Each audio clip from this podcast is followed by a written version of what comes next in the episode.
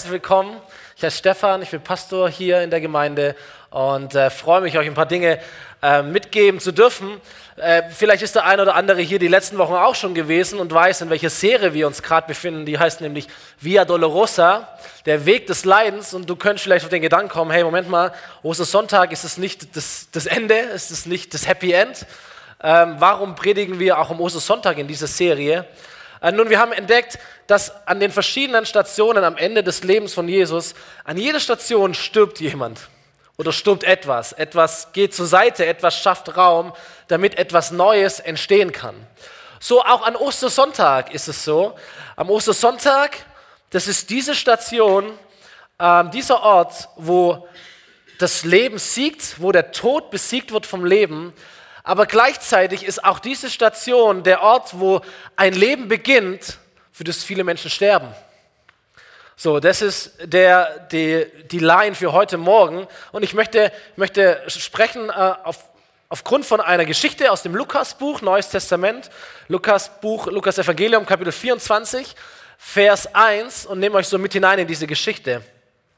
Da heißt es ganz früh am Sonntagmorgen, dem ersten Tag der neuen Woche, nahmen die Frauen die wohlriechenden Öle mit, die sie zubereitet hatten, und gingen zum Grab. Ich glaube, es gab einen Tag in den letzten 2000 Jahren, an den hat wirklich kein Mensch geglaubt, dass Jesus lebt. Und das war der Samstag vor Ostersonntag. Der Samstag vor Ostersonntag. Man hat Jesus äh, heruntergenommen vom Kreuz schon am Freitagnachmittag, als er tot war. Da gab es einen Mann mit Namen Josef von Arimathea, ein guter, ein, ein, ein reicher Mann. Er hatte einen Garten in der Nähe des Kreuzeshügel Golgatha und in dem Garten war ein Grab, nicht ein Loch in der Erde, sondern ein Felsengrab. Ein, ich habe ein Bild mitgebracht, ein, ein, ein, Loch, das man in den Fels gehauen hat. Und ähm, dort hatte man Jesus in Leintücher gewickelt und hineingelegt. Und dann kommt der Samstag. Und über die ganzen Szenerie der Bibel legt sich so ein großes Schweigen, ein großer Schmerz, eine große Fassungs Fassungslosigkeit. Jesus ist tot am Freitag, jetzt ist der Samstag.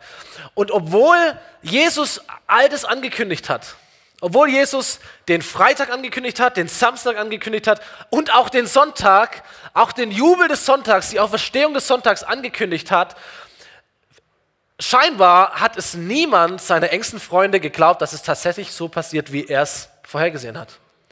Du liest nämlich in all den Berichten nichts davon, dass ähm, diese Freunde, die Frauen und Männer um Jesu herum sich irgendwie darauf vorbereitet hätten. Keiner hat einen Sekt gekauft. Niemand hat ein Feuerwerk gekauft. Niemand hat einen Countdown gezündet und gesagt, hey, jetzt ist der dritte Tag. Jetzt muss Jesus bald kommen, weil er hat es ja gesagt. Im Gegenteil, Jesus stirbt, wird in ein Grab gelegt und am dritten Tag laufen die Frauen hin zu diesem Grab, um diesen Leichnam einzusalben. Und sie sind völlig durcheinander, sie sind irritiert von dieser ganzen Situation, von all dem, wie sich das entwickelt hat. Es ging ja so schnell. Und sie gehen hin zu diesem Grab, obwohl sie wissen, da ist ein großer Stein vor diesem Grab gerollt. Sie haben gar keine Ahnung, wie sie zu Jesus überhaupt kommen sollen. Sie können den Stein ja nicht einfach wegrollen. So, obwohl sie das nicht wissen, sie gehen einfach mal hin. Und dort angekommen sahen sie, heißt der Text, dass der Stein, mit dem man das Grab verschlossen hatte, zur Seite gerollt war. Und als sie die Grabkammer betraten, fanden sie den Leichnam von Jesus, dem Herrn, nicht. Ratlos, verwundert, irritiert, überlegten sie, was das alles zu bedeuten hatte. Und vielleicht bist du hier und äh, dieses ganze Ding mit, mit Gott und Jesus und Kirche ist gar nicht so deins. Du bist nicht einer von diesen gläubigen, überzeugten Christen, die wissen, dass, wenn einer sagt, der Herr ist auferstanden, dass man dann sagen muss, der Herr ist wahrhaftig auferstanden. Es ist nicht so dein Duktus. Vielleicht bist du hier aus familiären Gründen irgendwo mitgeschleppt worden oder du hörst diese Predigt im Internet an, weil du denkst, das ist, macht man so an Ostern oder irgendjemand hat dir das so gesagt. Vielleicht hast du einfach dein, dein Problem mit Auferstehung und sagst, ey, wie kann es das sein, dass, dass ein toter Mensch wieder aufersteht? Wie, wie soll das funktionieren? Ich möchte dich so ermutigen, weil all den Menschen damals ging es genauso. Und selbst den engsten Menschen um Jesus herum, Frauen und Männer, ging es genauso, wie es dir vielleicht heute geht. Ratlos überlegten sie, was hat das alles zu bedeuten. Und in, in den verschiedenen Büchern, wo diese Geschichte berichtet wird, in den Evangelien der Bibel, dort lesen wir, dass sie nicht auf die Idee kommt, dass es vielleicht Auferstehung sein könnte, was hier passiert ist, sondern ihre Idee ist, irgendjemand hat Jesus geklaut, er hat ihn irgendwo hingepackt und wir wissen nicht, wer das ist und wir wissen auch nicht, wo das sein könnte. Das war ihre Lösung, mit der sie gehen. Irgendjemand hat Jesus geklaut, weil er ist ja nicht mehr hier. Wir wissen nicht, wer das war und wir wissen auch nicht, wohin sie ihn gebracht haben. Aber plötzlich geht die Geschichte weiter. Plötzlich traten zwei Männer in glänzend weißen Kleidern zu ihnen. Und die Frauen erschraken und wagten nicht, die beiden anzusehen. Und hier kommt die Osterbotschaft. Warum sucht ihr den Lebenden bei den Toten? fragten die Männer. Er ist nicht mehr hier, er ist auferstanden. Denkt doch daran, was er damals in Galiläa gesagt hat. Der Menschensohn muss den gottlosen Menschen ausgeliefert werden. Sie werden ihn kreuzigen, aber am dritten Tag wird er von den Toten auferstehen. Und da erinnern sich die Frauen daran, oder erinnerten sich die Frauen an diese Worte von Jesus. So, was ist an diesem Samstag passiert? Die Bibel schweigt sich darüber aus. Sie berichteten nicht darüber, was die Freunde von Jesus gemacht haben, sie berichtet eigentlich auch nicht wirklich darüber, was Jesus getan hat am Samstag. Wie tief war er, wo, irgendwo. Da gibt es wilde Theorien. Ähm, das apostolische Glaubensbekenntnis, das ja die Christenheit weltweit verbindet, hat es ausgedrückt, dass Jesus in das Reich des Todes hinabgefahren ist. Was wir wissen ist, Jesus war tot und Jesus ist nicht mehr tot. So berichtet uns die Bibel. Er war tot, er war in einem Grab und er ist wieder auferstanden. Und wenn das stimmt, wenn das stimmt, wenn Auferstehung stimmt, dann verändert sich alles in unserem Leben. So, ich, ich weiß nicht, wie du reagiert hättest, wenn du einer dieser Frauen gewesen wärst. Jemand Totes steht wieder auf. Auferstehung. Vielleicht hätten wir eh nicht reagiert wie die Frauen. Sie erschrecken, das ist das Erste, sie erschrecken. Dann können sie diese unfassbare Botschaft gar nicht sehen. Sie, sie wagen es nicht, diese Männer anzublicken. Aber dann passiert etwas Drittes. Da schnackelt würde man sagen. Da, da, da, da werden sie von einem Gedanken infiziert, der drei Wörter hat. Was wäre, wenn? Was wäre, wenn? Und mit dem Gedanken möchte ich uns auch infizieren. Was wäre, wenn? Der Gedanke, der kam, was wäre, wenn Jesus tatsächlich die Wahrheit gesagt hat, als er seinen Tod, aber auch seine Auferstehung angekündigt hat. Was wäre, wenn? Was wäre, wenn Jesus tatsächlich auferstanden wäre? Was wäre, wenn dieses Grab nur deswegen leer ist, nicht weil Jesus irgendwo verschleppt und geklaut worden ist, sondern wenn Jesus tatsächlich auferstanden wäre? Was wäre, wenn Jesus leben würde? Was wäre, wenn? Und ich glaube, das ist eine Frage, die alles in unserem Leben auf den Kopf stellen kann. Was würdest du tun? Und die Frage, die kannst du dir mal stellen. Was würdest du tun? Was, was würde es für dein Leben bedeuten? Was für ein Mensch wärst du, wenn Jesus tatsächlich von den Toten auferstanden wäre? Diese Frage kannst du gerne mal bewegen. Was wäre, was bedeutet das für dein Leben, wenn Jesus tatsächlich von den Toten auferstanden wäre? Für diese zwei Engel ist es das Normalste der Welt.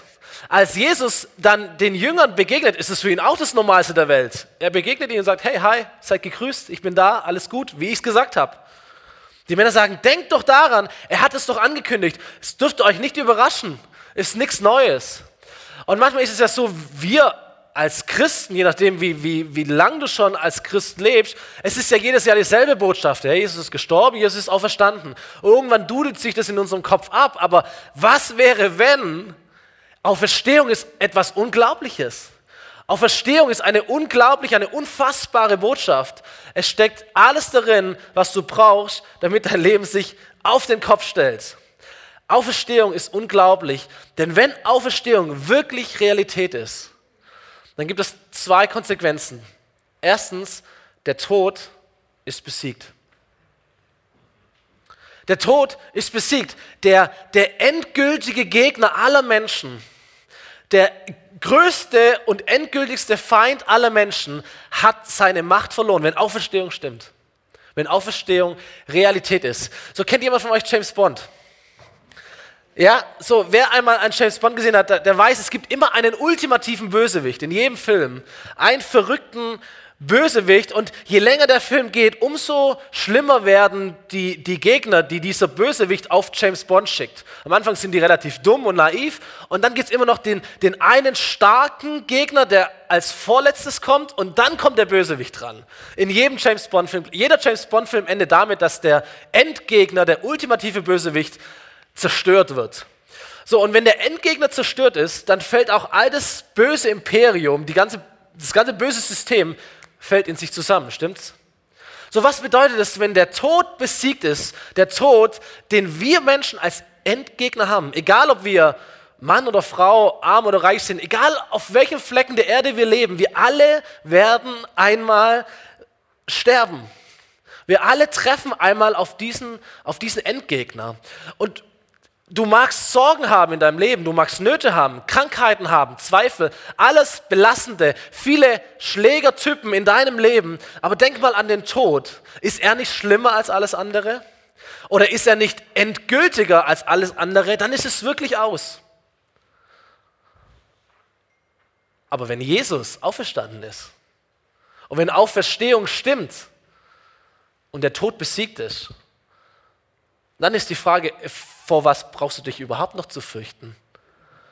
Gibt es wirklich Krankheiten, die unheilbar sind, wenn Jesus auferstanden ist?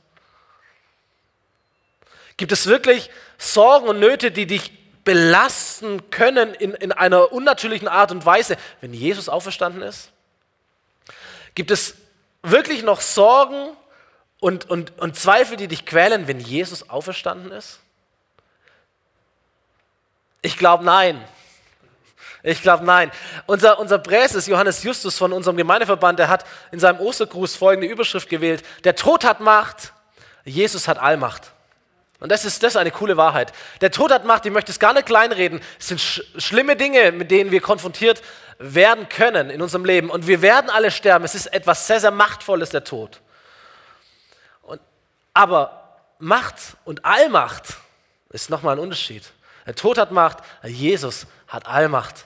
Er hat Allmacht. So, Jesus hat unseren, unseren Feind, den Tod, nicht besiegt, indem er sich hingestellt hat und gesagt hat, ich deklariere im Namen von Gott dem Vater oder von wem auch immer, der Tod ist jetzt besiegt, sondern Jesus besiegt den Tod dadurch, dass er hinabgeht in das Reich des Todes, dass er ins Grab hineingeht, stirbt und sich dem Tod unterwirft, aber eben nicht dort bleibt, sondern wieder von den Toten aufersteht und ewig lebt. Und das Ding ist, ey, wenn Jesus in ein Grab geht, wenn Jesus in den Tod geht, wenn Jesus durch die Hölle geht, dann sag mir einen Ort in deinem Leben, wo du denkst, dass Jesus nicht hingehen würde. Sag mir eine Krankheit deines Lebens, wo Jesus sagt, das ist mir zu heiß. Wenn er durch die Hölle gegangen ist, um dir ewiges Leben zu geben, sag mir eine Sorge, die zu groß wäre für ihn. Sag mir einen Moment deines Lebens, wo Gott die Säge streicht, wo Gott sich nicht ranwagt. So, was wäre, wenn Auferstehung Wirklichkeit wäre? Was würde es für dein Leben bedeuten? Auferstehung verändert alles. Auferstehung verändert alles. Wenn Jesus wirklich auferstanden ist, dann ist der Tod besiegt. Und ein zweites, ein Auftrag ist uns gegeben die, die, die biblischen Berichte erzählen, wie Jesus sich verschiedenen Menschen immer wieder zeigt, weil Auferstehung ist nicht etwas, das in der Theorie funktioniert, sondern du musst Auferstehung immer erleben. Kein Mensch glaubt an Auferstehung, selbst nicht dann, wenn da irgendwie zwei, zwei Engel in einem leeren Grab sitzen und dir irgendwas von Auferstehung erzählen, selbst dann nicht sondern diese Menschen, Frauen und Männer, fangen dann an zu glauben, als ihnen der Auferstandene begegnet. Und als Jesus seinen Freunden, diesen elf Jüngern begegnet und ihnen vieles erzählt, da endet er mit einem Satz in diesem Lukas Kapitel 24. Er sagt ihnen, ihr seid Zeugen geworden von, all, von allem, was geschehen ist, und ihr sollt es überall bezeugen. So die Auferstehung ist ein Ereignis, und alles, was es heute gibt an Christentum, an christlicher Bewegung, an Kirchen, es gründet sich alles auf dieses Ereignis der Auferstehung. dass es überhaupt heute Christentum gibt, dass Christentum 2000 Jahre nach diesem Ereignis größer ist als jemals zuvor. Und innerhalb dieser 2000 Jahre gab es immer christliche Bewegung. Ist ein starker Hinweis dafür, dass das, was vor 2000 Jahren war, dass da was dran ist, dass es eine Realität ist. Milliarden von Menschen haben daran geglaubt oder glauben daran oder bezeugen das, Jesus, der Auferstandene, ist mir begegnet. Ich glaube das nicht, weil mir ein Buch das sagt, weil mir die Bibel das sagt, weil meine Eltern mir das sagen oder sonst irgendetwas, sondern der auferstandene Jesus ist mir begegnet. Nicht, nicht die Kirche hat die Bibel geschrieben und nicht die, die, die Kirche hat einen Glauben erzeugt, sondern es war immer Auferstehung. Dieses Ereignis der Auferstehung, die Begegnung mit dem auferstandenen Jesus, hat Kirche erzeugt, hat Bewegung erzeugt, hat Menschen zusammengebracht, die Kirche gebaut haben. Auferstehung hat biblische Berichte, die es gab, bestätigt und bekräftigt und daraus ist eine Bibel erwachsen. So, wir gründen unseren Glauben immer auf ein Ereignis, auf Auferstehung, auf einen auferstandenen Herrn. Vor der Auferstehung, Freitag und Samstag, da war Hoffnungslosigkeit, da war das Spiel verloren, da war es aus.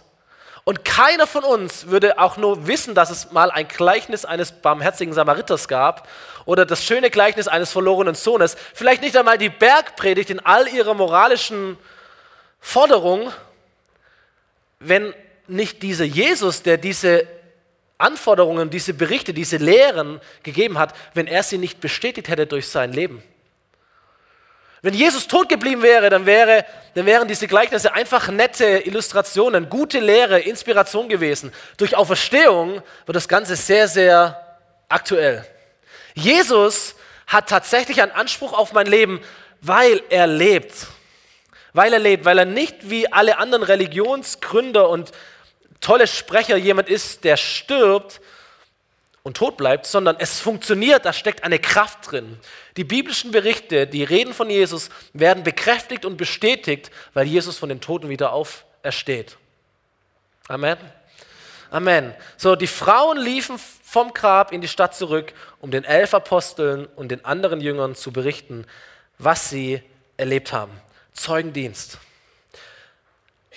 All die biblischen Zeugen sind Zeugen der Auferstehung oder des Auferstandenen. Matthäus Evangelium, ein Augenzeuge von Jesus. Markus Evangelium, ein, ein Mann, der mit Petrus unterwegs war und dem Petrus, ein Augenzeuge, ihm von Jesus erzählt hat. Lukas Evangelium, ein Arzt, ein schlauer, gebildeter Mann, der recherchiert im nahen Umfeld von Jesus, im Augenzeugenberichten von Jesus und diese Dinge aufschreibt. Johannes, ein Augenzeuge von Jesus. Ähm, Petrus, einer der stärksten Augenzeugen von Jesus. Jakobus, der Bruder von Jesus, ein, ein, ein, ein Bruder, dem es nicht leicht gefallen ist, mit Jesus klarzukommen, der eher so seine Schwierigkeiten mit Jesus hatte. Aber als er dann dem auferstandenen Bruder Jesus begegnet, da wird Jesus nicht mehr nur sein Bruder, sondern dann wird Jesus sein Herr. Und wenn du selber Geschwister hast, dann weißt du, es kostet schon auch was, deinen Bruder, deine Schwester, deine Herren zu nennen. Das ist ja schwierig. So, da braucht es nicht nur ein Buch und ein paar Berichte und ein paar, paar Wunder, sondern da braucht es eine Begegnung mit jemandem, der vom Tod ins Leben zurückgekommen ist. Und Jakobus bezeichnet Jesus als einen Herrn und wird zu einem Leiter der ersten Gemeinde. Und dann haben wir Paulus, dem wir ein Drittel des Neuen Testaments verdanken. Paulus, jemand, der die Kirche verfolgt hat, aber dem dann Jesus persönlich begegnet. Der Auferstandene begegnet ihm und von Paulus, einem Verfolger der Kirche, wird ein Mann, der Kirche baut, der sie verteidigt, der sie theologisch auf ein Fundament stellt wie niemand zuvor. Aber es ist immer die Begegnung mit diesem Auferstandenen. Es ist immer, es ist nicht eine Theorie, es ist nicht ein Buch, es ist nicht eine Organisation, sondern es ist immer ein Ereignis. Die direkte Begegnung mit Jesus, dem Auferstandenen. Und deswegen sind wir heute hier. Kirche gibt es, weil es Zeugen gibt. Wir gründen unseren Glaube nicht auf ein Buch, sondern das Buch ist ein Produkt eines Ereignisses, nämlich der Auferstehung. So, ähm, und egal welchen Bericht du liest über die Auferstehung von Jesus in all den biblischen Büchern, du wirst immer einen Auftrag darin entdecken, dass es weitergesagt werden muss. Oder du wirst entdecken, dass diese Menschen, weil diese Botschaft so gut ist, sie es automatisch weitererzählt haben. Weil, ihr Lieben, wenn, wenn, wenn du Auferstehung wirklich verstehst und erlebst, dich hält es nicht auf deinem Stuhl. Du bleibst nicht so, wie du bist. Du musst es weiter zählen. Wenn der Tod stirbt, dann wächst daraus eine Lebensperspektive für die Menschheit, die verkündigt werden muss. Es muss sein. Es, du kannst nicht anders. Es ist zu gut, um dich zu verkriechen in deinem Gebäude und sagen, was geht mich die Welt an? Es muss verkündigt werden. Und hier kommen wir zum Anfang zurück, nämlich Ostersonntag, dieser Garten, diese Station des Ostersonntags ist nicht nur die Station, wo der Tod besiegt wird vom Leben, sondern es ist auch die Station, wo ein Leben beginnt, für das Menschen in den Tod gehen. So was stirbt am Ostersonntag? Was stirbt, wenn du anfängst an Auferstehung zu glauben? Ich sag dir, was stirbt. Es stirbt deine Annahme, dass du einfach so weiterleben kannst wie bisher. Es stirbt.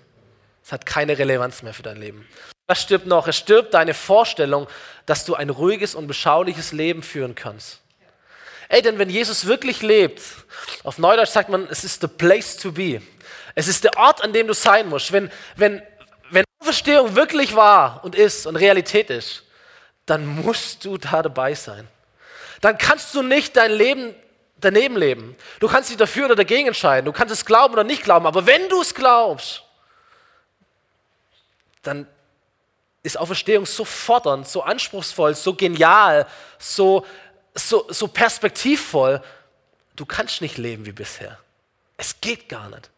Da steckt so eine Kraft dahinter, da steckt so ja, eine Perspektive, ein Sinn, eine Nachhaltigkeit dahinter. Es ist mit keinem anderen Lebensmodell auch nur annähernd vergleichbar aus meiner Sicht, wenn du mit Auferstehung lebst und Auferstehung entdeckst. Und das war die Reaktion der Frauen damals und der Jünger und vieler Menschen, die auch hier heute sitzen. Man könnte denken, Ostersonntag ist das Happy End. Am Ostersonntag ist diese Geschichte vorbei. In Wahrheit ist Ostersonntag erst der Anfang. Ostersonntag ist der Anfang. Die, die, die Nachfolger von Jesus wurden in diesem Garten nicht sicherer. Yay, ewiges Leben, Himmel, alles cool. Es wurde gefährlicher in diesem Garten. Für Jesus endete seine Via Dolorosa im Garten für die Jünger hat es da erst angefangen. Sie machen sich auf und sie zeugen von dem, was sie mit Jesus erlebt haben. Die Frauen liefen vom Grab in die Stadt zurück, um den elf Aposteln und den anderen Jüngern zu berichten, was sie erlebt hatten. Aber die Apostel hielten ihren Bericht für leeres Gerede und glaubten den Frauen kein Wort.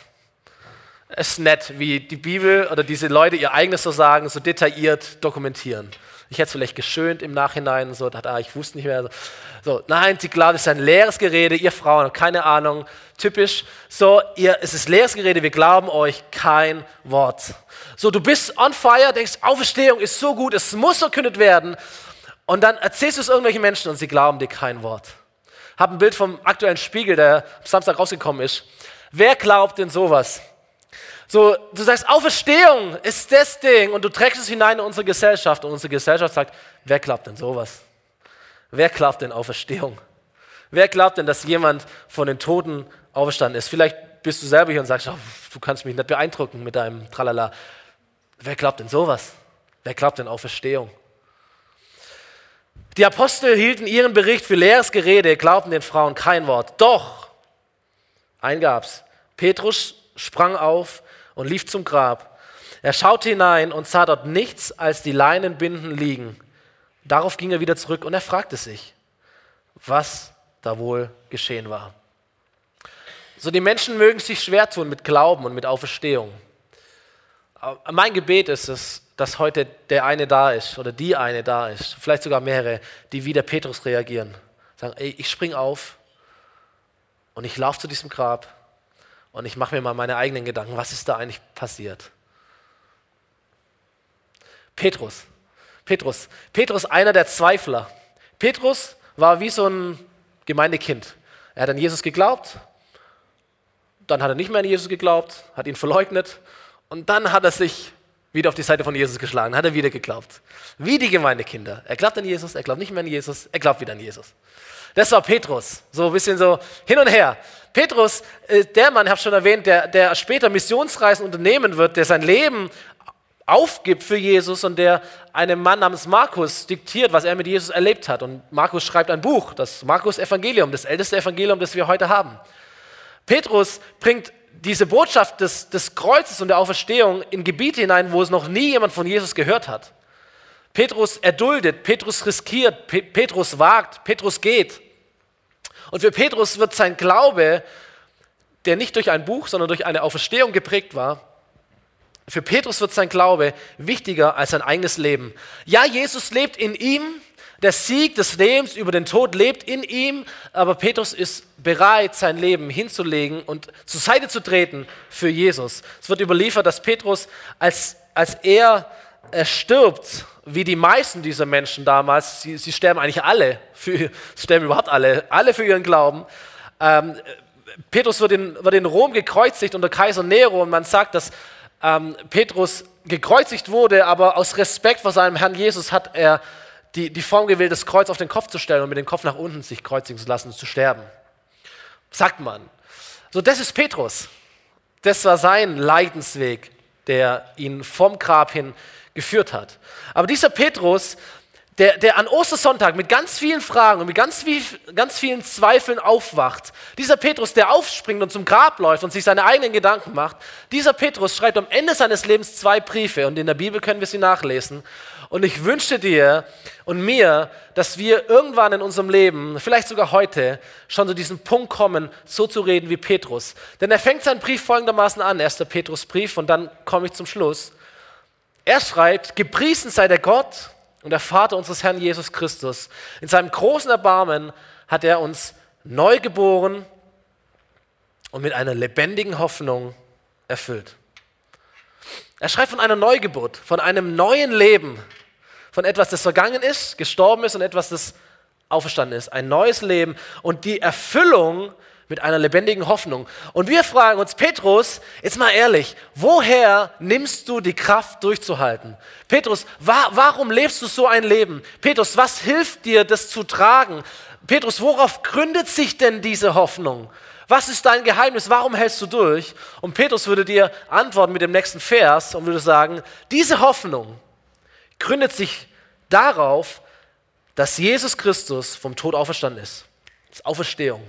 Sie richtet sich auf das neue Leben, das Gott schon jetzt im Himmel für euch bereithält, als ein Erbe, das niemals vergeht oder verdirbt oder aufgezehrt wird. Petrus wird sagen, hey, meine Hoffnung gründet sich nicht auf eine Geschichte. Meine Hoffnung gründet sich nicht auf meine Erziehung. Meine Hoffnung gründet sich nicht auf das Gleichnis des verlorenen Sohnes, sondern meine Hoffnung gründet sich auf Auferstehung auf ein Ereignis, auf die Begegnung mit dem auferstandenen Jesus. Und mein Glaube an Jesus wurde auferweckt, ist aufgestanden, als Jesus mir begegnet ist als Auferstandener. Und deshalb, schreibt er weiter, deshalb seid ihr voll Freude, auch wenn ihr jetzt für kurze Zeit leiden müsst und auf die verschiedensten Proben gestellt werdet. So Petrus verneint nicht, dass das Schlechte auch in dieser Welt da ist. Er verneint auch nicht das Leid und die Herausforderungen. Petrus kennt auch seinen Weg des Leidens, den er gehen muss und den du auch gehen musst. Er verneint es nicht. Warum? Weil er dabei war, als Jesus gesagt hat, dass jeder, der ihm nachfolgt, einmal sein Kreuz auf sich nehmen muss und bereit sein muss zu sterben. Und Petrus war dabei, als Jesus genau das getan hat, als er sein Kreuz auf sich genommen hat und als er bereit war zu sterben. Aber Petrus war auch dabei, ein paar Tage später, als Jesus ihn begegnet, und zwar mit einem Barbecue von gebratenen Fisch an einem Strand. Johannes Kapitel 20. Auch da war Petrus dabei und er stürzt sich ins Wasser, um bei Jesus zu sein. Es ist der auferstandene Jesus, der Petrus begegnet und der Petrus verändert. So, was wäre, wenn? Auferstehung verändert alles. Und dann ist dieser Glaube von Petrus, der nicht beeinträchtigt war von all den Schlimmen und den Katastrophen um ihn herum, wo wir vielleicht oft wanken und zittern und sagen und tun und machen. Petrus war nicht beeinträchtigt davon. Und ich möchte nicht zu nahe treten. Ich weiß dann, mit was du konfrontiert bist an, ich nehme das Bild von vorher nochmal, an Schlägertypen, an Dingen, die dir an den Kragen wollen. Aber ich möchte mal eins sagen, das, was die Jungs und Mädels damals gestartet haben, das, was sie durchleben mussten, bis hin zum Tod, ist schon ein bisschen mehr, als wir in der Regel erleben, oder? Aber du liest nichts davon, dass sie verzagen, dass sie nachgeben. Keiner von ihnen hat verleugnet, keiner von ihnen hat auch widerrufen. Keiner von ihnen hat irgendwann gesagt, oh, das war doch falsch, ich habe mich doch geirrt, ich bin Jesus gar nicht begegnet, sorry, mein Fehler. Sie alle zahlen den Preis, sie alle sterben, weil sie überzeugt sind von dem, was sie erlebt haben, weil sie erfüllt sind mit einer lebendigen Hoffnung, die einen Grund hat, nämlich Auferstehung. Das ist der Ostersonntag, Auferstehung. Auferstehung verändert alles. Die Band darf nach vorne kommen. Und ich, ich, ich glaube, dass, dass, dass Petrus diese neue Lebensperspektive hat und ich glaube, dass diese Perspektive, die Petrus bekommen hat, dass sie auch eine Perspektive für dein und für mein Leben ist und sein kann. Diese Perspektive erstens, die Macht des Todes ist gebrochen über deinem Leben. Der Endgegner ist besiegt. Und was auch immer du erlebst in deinem Leben, was auch immer an Schlechten und an Katastrophen in deinem Leben da ist, es alles verblasst weil Auferstehung ist. Zweitens, die Worte von Jesus sprechen in dein Leben hinein wie niemals zuvor. Du kannst dir diese Worte Jesu nicht mehr entziehen, wenn Jesus auferstanden ist. Es wird so deutlich. Seine Liebe, seine Werte, sein Anspruch, seine Gnade, seine Forderungen, sein Komm und folge mir nach, wenn, wenn Jesus auferstanden ist kannst dich da nicht winden. Du kannst nicht auf deinem Stuhl sitzen bleiben. Du musst ihm eine Antwort geben, weil er real ist, weil er lebt. Und drittens, Auferstehung zeigt dir eine Perspektive eines Lebens, das im Sieg über den Tod lebt und dennoch bereit ist, das Leben zu lassen, um diese Botschaft weiterzutragen. Warum? Weil da eine lebendige Hoffnung in dir lebt weil da eine auferstandene Hoffnung in dir ist, weil du vielleicht sogar erfüllt bist von dieser lebendigen Hoffnung, die dich vorantreibt, die dich motiviert und die vor allem dir Kraft gibt in, in all den Schwierigkeiten, in deinem Weg des Schmerzens und deinem Weg des Leidens. Aber Dinge treten zur Seite, Kompromisse werden aufgelöst, Kompromisslosigkeit zieht in dein Leben ein und du sagst, dieses Leben ist zu gut es ist schwer, aber es ist zu gut, um es aufzugeben oder um irgendetwas davon zu verpassen. Ich möchte Auferstehung leben. Komm, wir stehen gemeinsam auf. Wir geben Jesus diese Antwort, die er verdient hat. Ich glaube, es gibt genau zwei Gebete, die du sprechen kannst an diesem Tag der Auferstehung. Das erste Gebet ist, Jesus, ich will dir, dem Auferstandenen, begegnen, weil damit fängt alles an. Das zweite Gebet ist, Jesus, ich, ich will mit Auferstehung leben. Ich will mit dieser Perspektive leben. Und wer auch immer das tun möchte oder wer sich dafür entscheiden möchte, für euch oder für uns, für mich und wen es betrifft, möchte ich beten. Du kannst mir gerne deine Hand zeigen, kannst deine Hand Gott entgegenstrecken, nicht mir entgegenstrecken, sondern Gott entgegenstrecken, sagen, Gott, Jesus, wenn du auferstanden bist, ich will dir begegnen. Wenn es mit der Begegnung startet, hier bin ich. Und ich suche dich. Und ich will mich überraschen lassen von dir, dem Auferstandenen. Oder du bist hier sagst, Jesus, ich strecke mich aus nach dir, ich sehne mich nach diesem Leben mit dieser Perspektive der Auferstehung, mit der Perspektive, die in diesem Garten entstanden ist und die bis heute trägt. Mit, dieser, mit diesem Sieg, mit diesem Anspruch, mit diesem Auftrag. Jesus, hier bin ich. Wer da ist, der darf seine Hand gern mit mir strecken und seine Antwort Gott entgegenbeten. Jesus, hier sind wir und wir strecken uns aus nach dir. Herr, du bist die wahre Osterüberraschung. Hier geht es nicht um Eier und um Hasen und um Verstecke, sondern du überrascht uns, Jesus. Du hast all diese Menschen damals überrascht mit Auferstehung. Niemand hat es für nötig gehalten, aber du hast sie alle gelehrt, dass du zu deinem Wort stehst. Jesus, und deswegen stehen wir in dieser heiligen Atmosphäre, zu wissen, dass du auch heute noch zu deinem Wort stehst dass du nichts verändert hast an deiner Liebe zu uns, an deinem Anspruch an unser Leben, auch an, diesem, an dieser Einladung, komm und entdecke, komm und siehe, komm und folge du mir nach. Und Jesus, wir sind hier und so sehr wir uns danach sehnen, dass du uns begegnest, so sehr wollen wir uns bemühen, dich zu suchen, um dich zu finden. So sehr wollen wir unsere Augen offen halten, dass du uns überraschen kannst und und es uns nicht überrascht, weil wir rechnen mit dir. Und so sehr wollen wir bereit sein, unser Leben zu investieren, um, um zu leben mit der Perspektive von Auferstehung. Amen. Amen. Wir singen ein Lied zusammen. Das Lied heißt Auferstanden. Genieß es, sing es mit, bete Jesus an. Amen.